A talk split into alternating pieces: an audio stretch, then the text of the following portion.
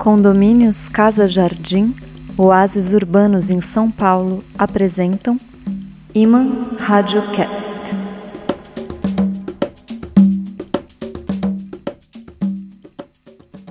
Alô, rádio regentes. Alô, áudio alinhados. Alô, teleelegantes.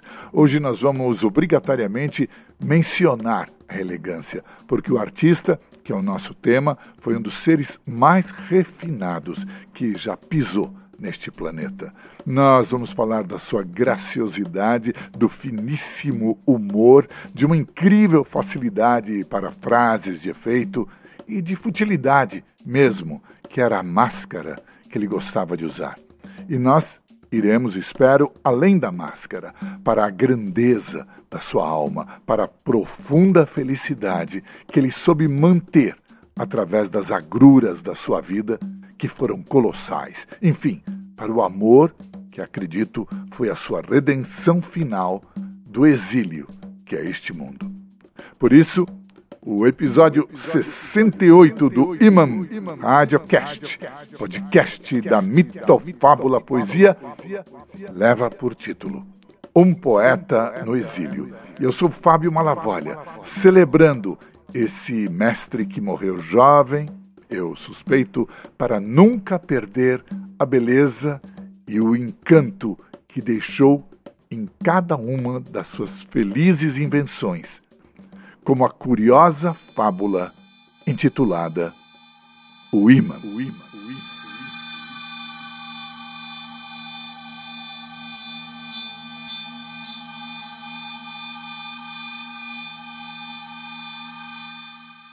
Era uma vez um imã em cuja vizinhança viviam umas limalhas de aço.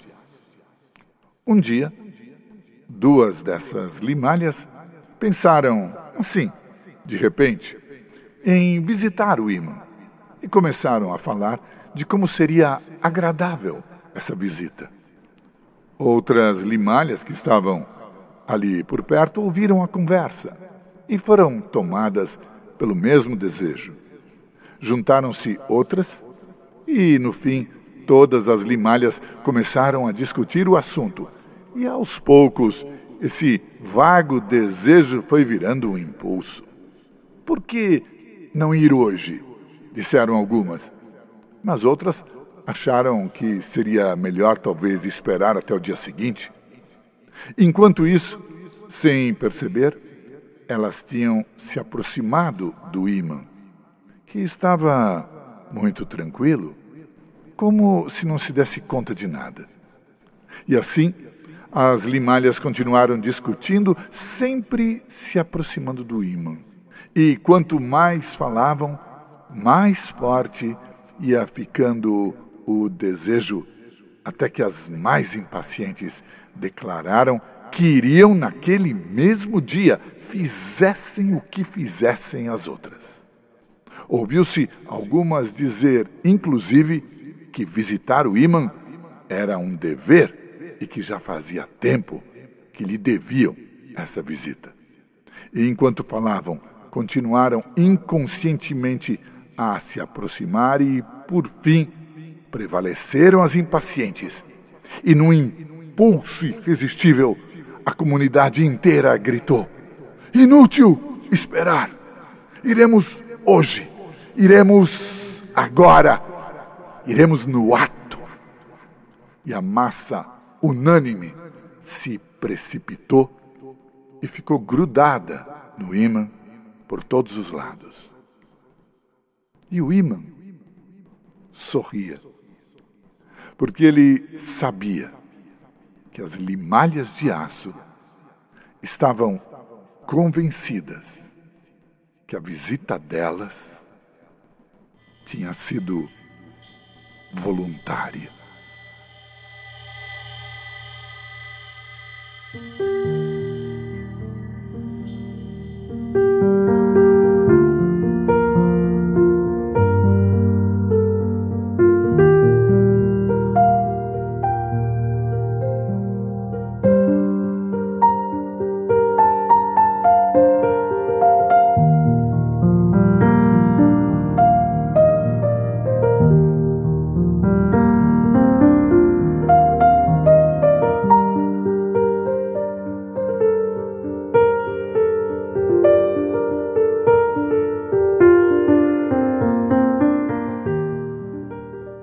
Nome do autor dessa ingênua, deliciosa e profunda fábula é Oscar Fingal of Laherty Wills Wilde, ou apenas Oscar Wilde, como se tornou mundialmente conhecido e, mais do que isso, querido.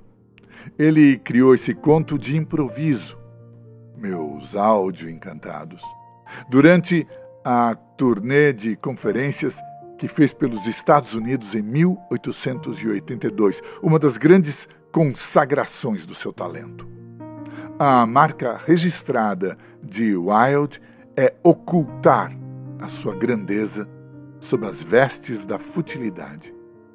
No mundo cheio de gente superficial que todo dia repete lugares comuns com ares de profundidade, fingindo ser genial, ele era um gênio verdadeiro que fingia ser superficial. Se escondia por detrás da sua aparente frivolidade, elegância e savoir-faire. Fazia de si mesmo uma figura de arte, um personagem. E essa foi menos uma decisão do que uma consequência do seu extraordinário refinamento e da colossal cultura clássica que marcou a sua primeira educação. A sua incrível capacidade de palestrante, o seu encanto pessoal, o levaram até mesmo aos salões onde havia preconceito contra ele.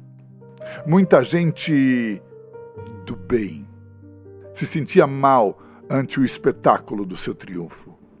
E Wilde não facilitou.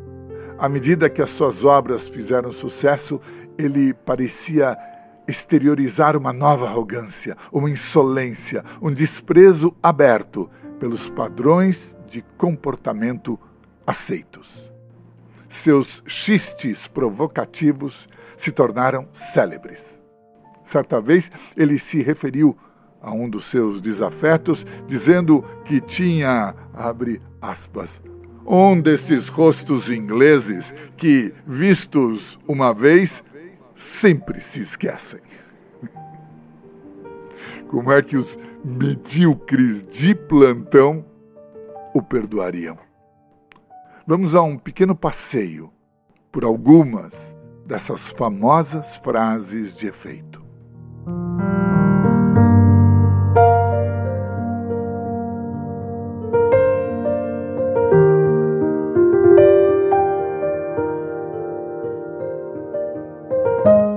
Posso resistir a tudo, menos às tentações.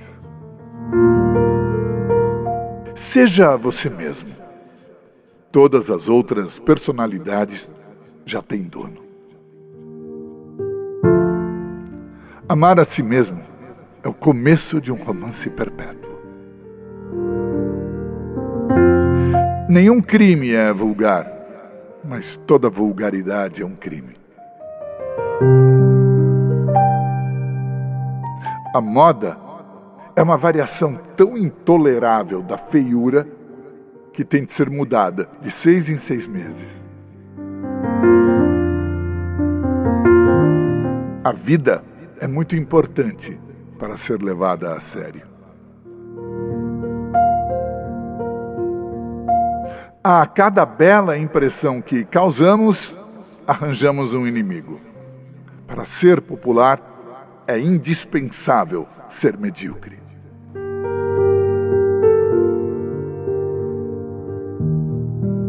Viver é a coisa mais rara do mundo a maioria das pessoas apenas existe.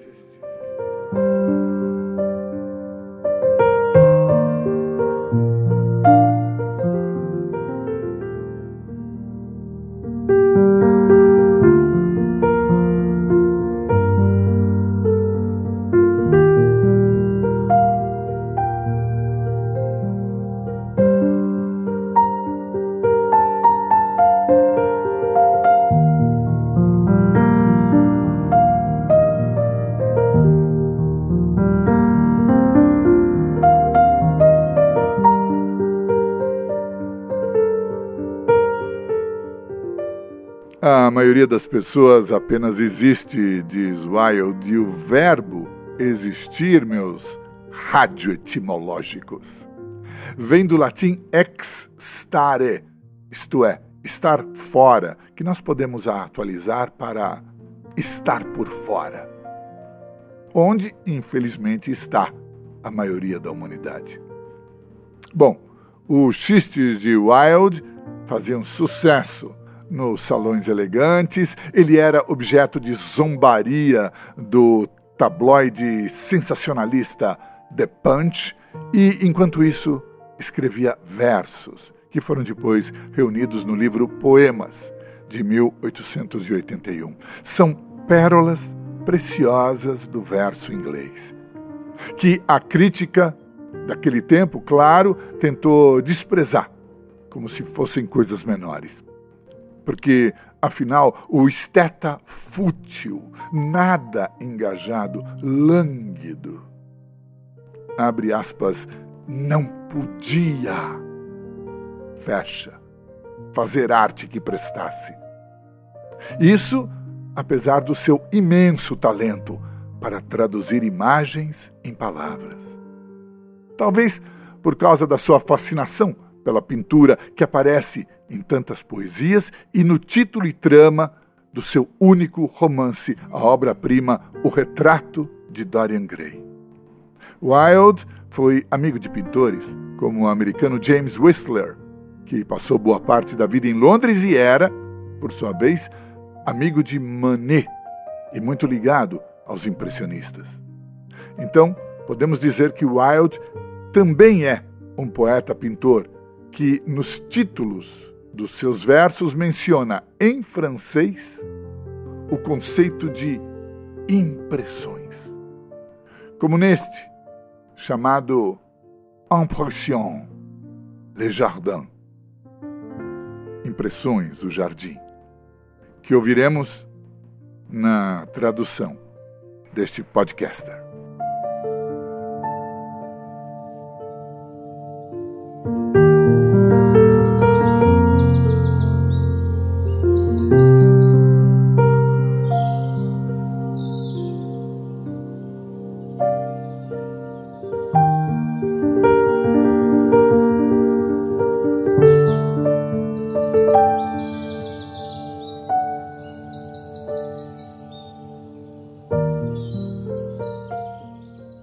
Despenca o cálice do lírio ressecado.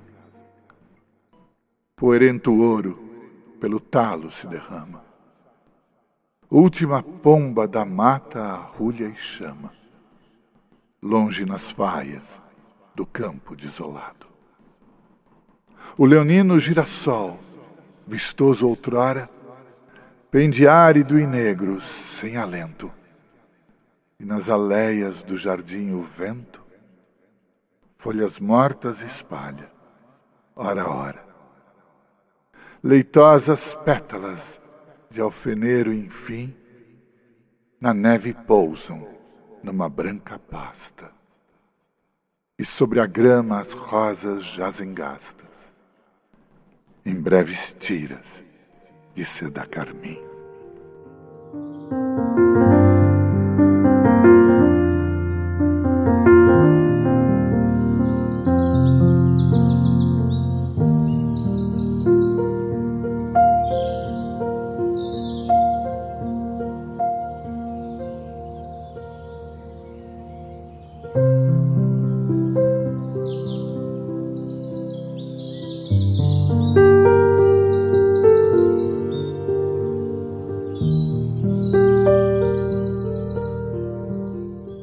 Breves tiras de seda carmim. Em inglês, like little shreds of crimson silk, é um verso de primor irretocável ao de artesãos. E esse procedimento impressionista em literatura, se podemos chamar assim, se repete nos versos de Symphony in Yellow, isto é, Sinfonia em Amarelo, uma dourada paisagem londrina que o esverdeado rio Tamisa atravessa. A cor amarela, aliás, era uma das obsessões dos impressionistas. A tradução também é nossa.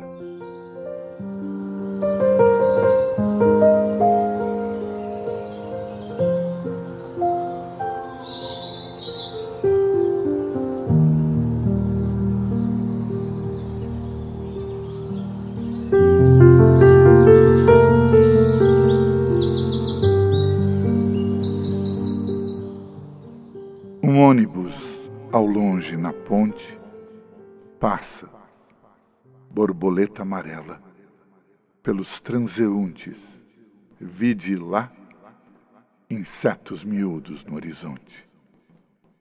Gordas barcaças de feno amarelo atracam contra as sombras do cais, e a seda amarela da névoa se faz véu espesso na doca escondê-lo.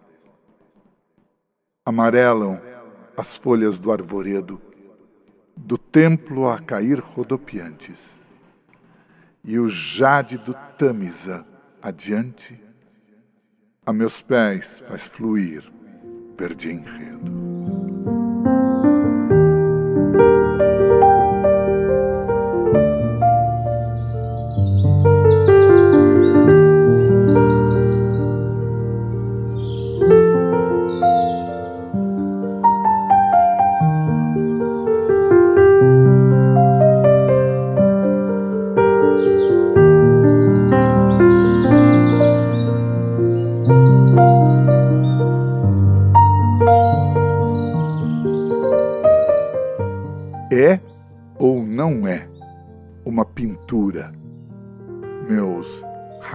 Crayon, meus áudios giz de cor.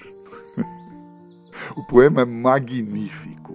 Nasce de um talento mais do que fecundo. As palavras brotam com incrível fluência, as imagens dançam.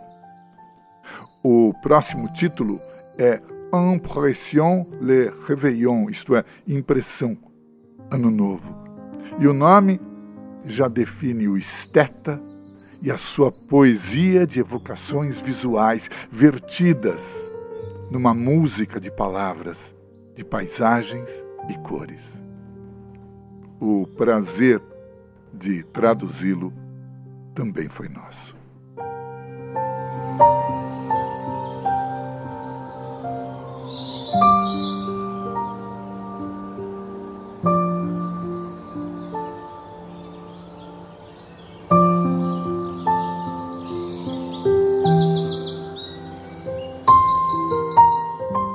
Rubros feixes o céu se inflama. Névoa e sombra errantes vão embora. E do oceano ergue-se a aurora, alva dama que sai de sua cama. Farpadas flechas raiam insolentes através da noturna plumagem.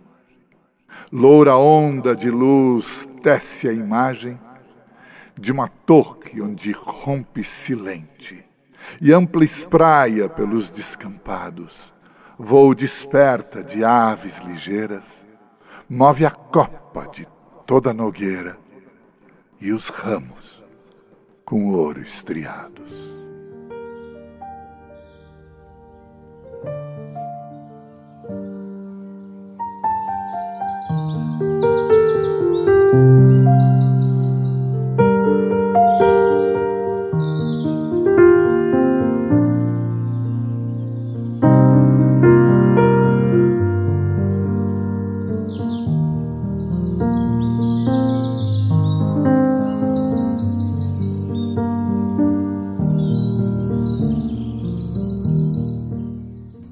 A aurora transformada em alva dama que sai de sua cama é uma cena mitológica, meus rádio lendários.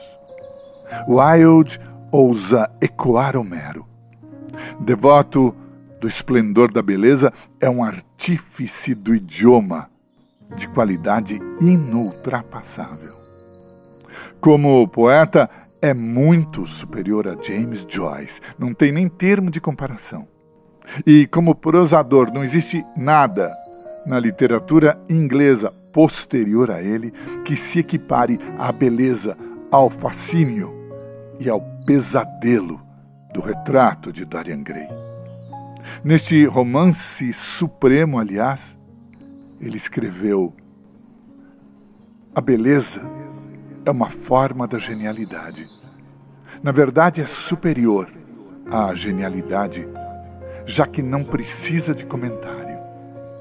Ela é um dos grandes fatos do mundo, como a luz do sol, ou a primavera, ou o reflexo nas águas escuras daquela concha de prata que chamamos lua. Não pode ser interrogada. É soberana por direito divino. E, no entanto, como observou Jorge Luiz Borges, a sua sintaxe é simplíssima.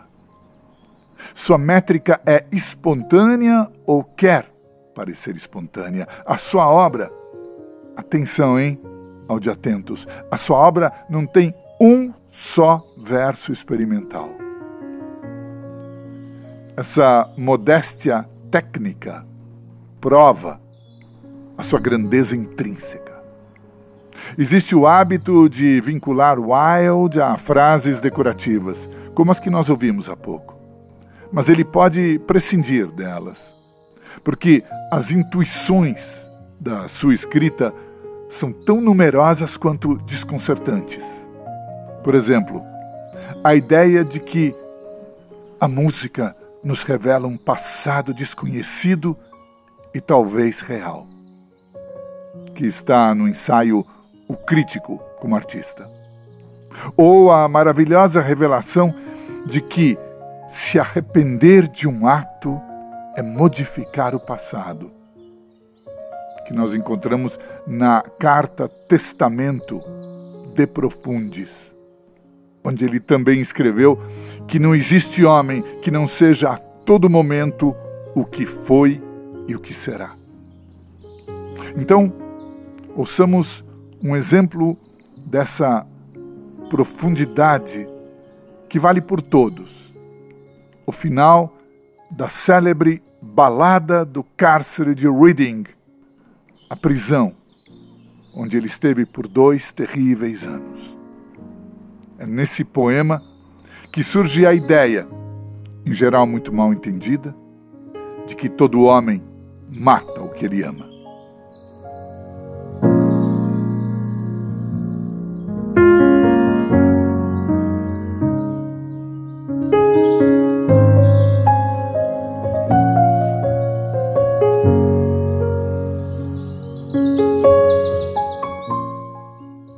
Na masmorra rude da cidade rude, numa fossa se carcome a vergonha, onde jaz o desgraçado, para os dentes de fogo e sua fome, e a mortalha ardente onde deitado, sob a tumba tem gravado nenhum nome. E que lá, até Cristo erguer os mortos, lhe concedam, enfim, silente encosto, sem nenhum derramar de choro em vão, a esvair-se em soluços pelo rosto, pois o homem matou o que amava, e morrer, portanto, foi-lhe imposto. E todo homem mata o que ele ama, seja a sina ante todos anunciada, alguns com olhar amargurado, alguns com lisonja rebuscada. O covarde mata com um beijo, o valente o faz com sua espada.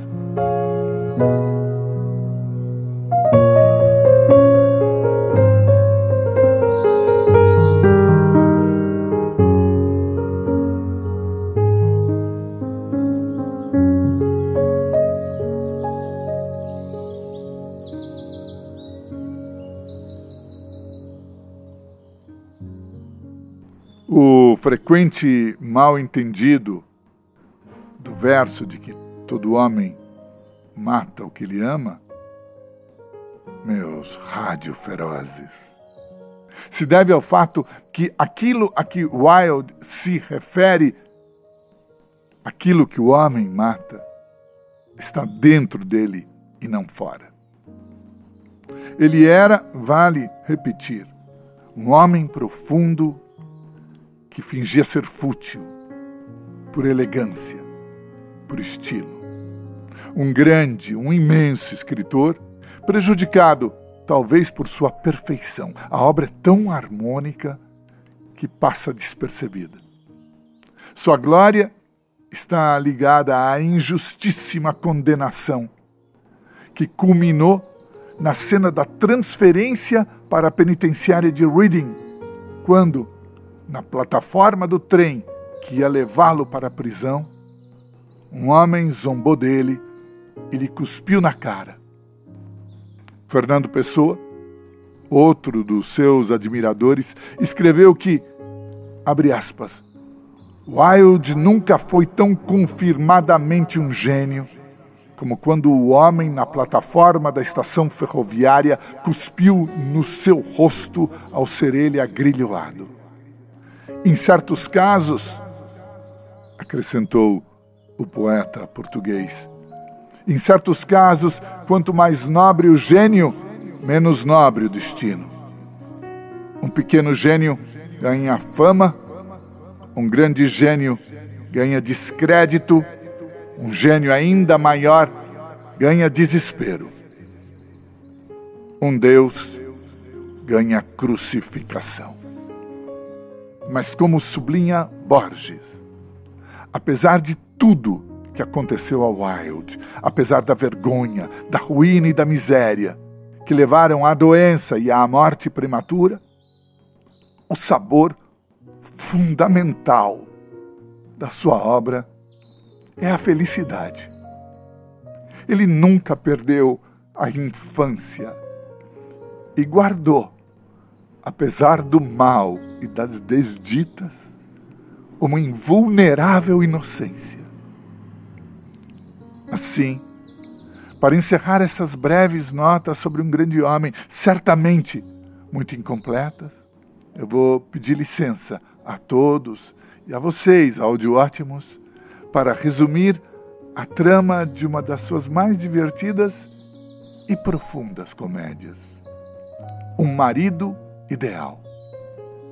Que, nestes tempos em que tantos proclamam a sua pureza moral, nada perdeu da atualidade. Me acompanhem.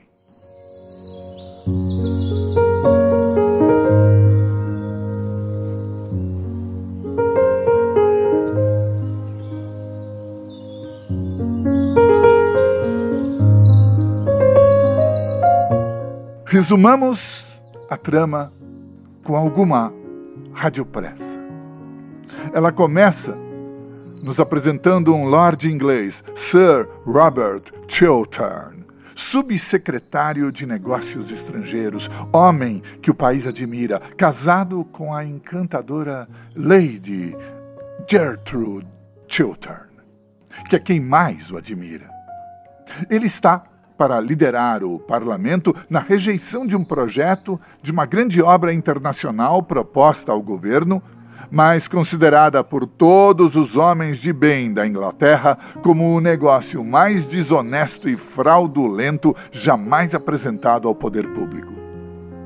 Entretanto, do passado desse político, exemplo de figura pública ética, homem impoluto, surge uma sombra. Na juventude, para dar início à sua ascensão na carreira, ele vendeu certos papéis secretos do governo. Agora, os interessados na aprovação do projeto chantageiam Sir Robert. Se ele não mudar de ideia e não conseguir a aprovação do projeto, seus pecados virão a público e ele está desesperado.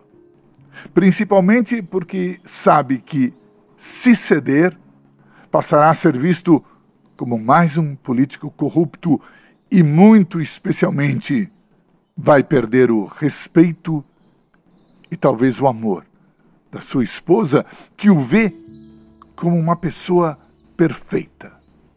O marido ideal do título da peça.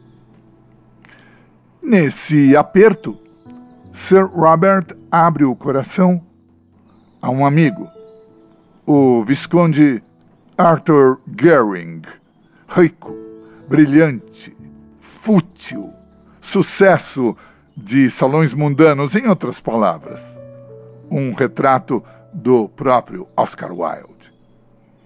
A ele, Sir Robert conta tudo e pede conselho. E o elegante Visconde Goering promete ajudá-lo. O seu primeiro movimento, durante uma conversa aparentemente casual, é tentar colocar na cabeça de Lady Chiltern que não é possível cobrar a moralidade perfeita de quem quer que seja neste mundo. Mas ela se mostra absolutamente irredutível. Pode ser que outras pessoas sejam assim, mas o marido dela, não. Ele é um exemplo inatacável de correção, imaculado, acima de qualquer censura.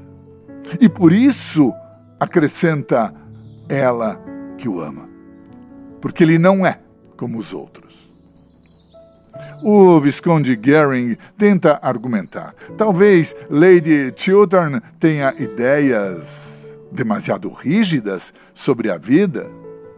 Ele diz a ela eh, que é preciso sempre fazer concessões, que em todo o caráter há elementos de fraqueza, de insensatez. Não adianta nada. Lady Chiltern é inflexível em suas opiniões. Rebate que o seu Robert, o Robert dela, né, seria absolutamente incapaz de fazer alguma coisa insensata. Então Goering, ou seja, Oscar Wilde, diz, abre aspas, ninguém é incapaz de fazer uma coisa insensata. Ninguém é incapaz de fazer uma coisa errada. É quando Lady Chiltern o acusa de pessimismo, mas ele rebate com doçura e clareza. E é esse trecho que eu quero destacar, porque a resposta de Arthur Goering, que me impressionou tanto, tantos anos atrás, é essa. Não, Lady Chiltern, eu não sou um pessimista. Na verdade, nem estou muito certo de que saiba realmente o que significa a palavra pessimismo. Tudo quanto eu sei é que a vida não pode ser compreendida sem muita caridade. Não pode ser vivida sem muita caridade. É o amor e não a filosofia alemã a verdadeira explicação para este mundo. Qualquer que possa ser a explicação do outro. No final, é claro, o sedutor Visconde vai solucionar o impasse, obtendo, com a ajuda do seu charme, o desarme da chantagem, a rejeição do projeto e a salvação do casamento de Sir Robert. Mas o trecho fundamental para mim é aquele diálogo. É o amor e não a filosofia alemã a verdadeira explicação para este mundo.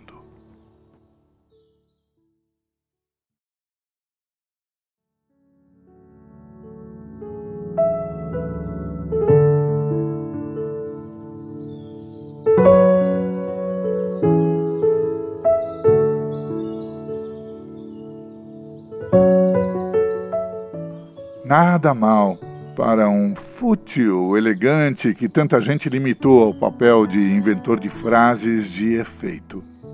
Não é mesmo? Doce ouvidos. Mas a vida interior de Wilde não tinha nada de frívola.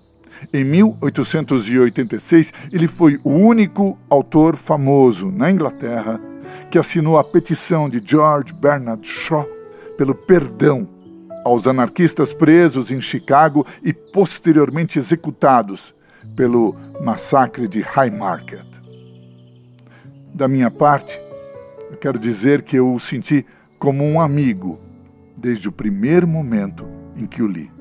Traduzi mais facilmente os poemas dele do que peças espanholas ou italianas. E encontrei nele uma busca de felicidade, uma alegria de vida e um amor que estarão comigo até o fim.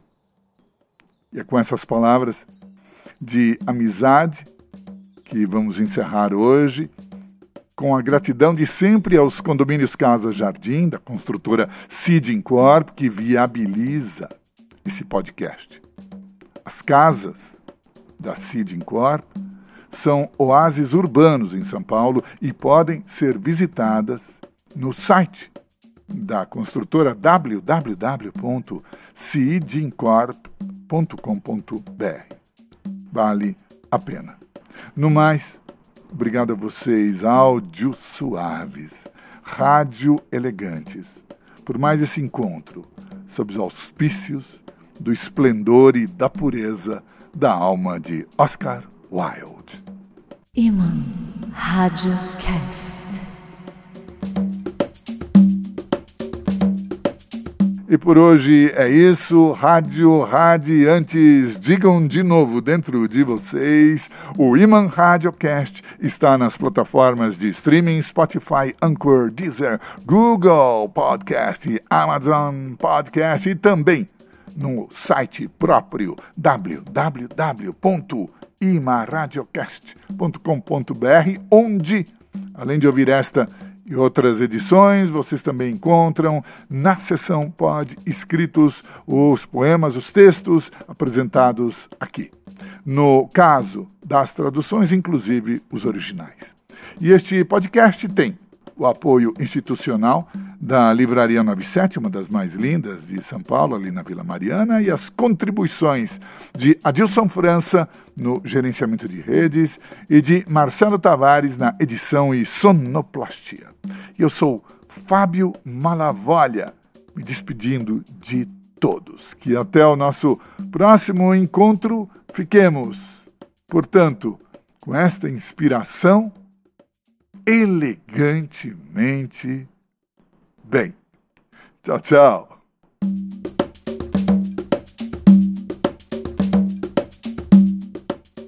Condomínios Casa Jardim, oásis urbanos em São Paulo, apresentaram Iman Radiocast.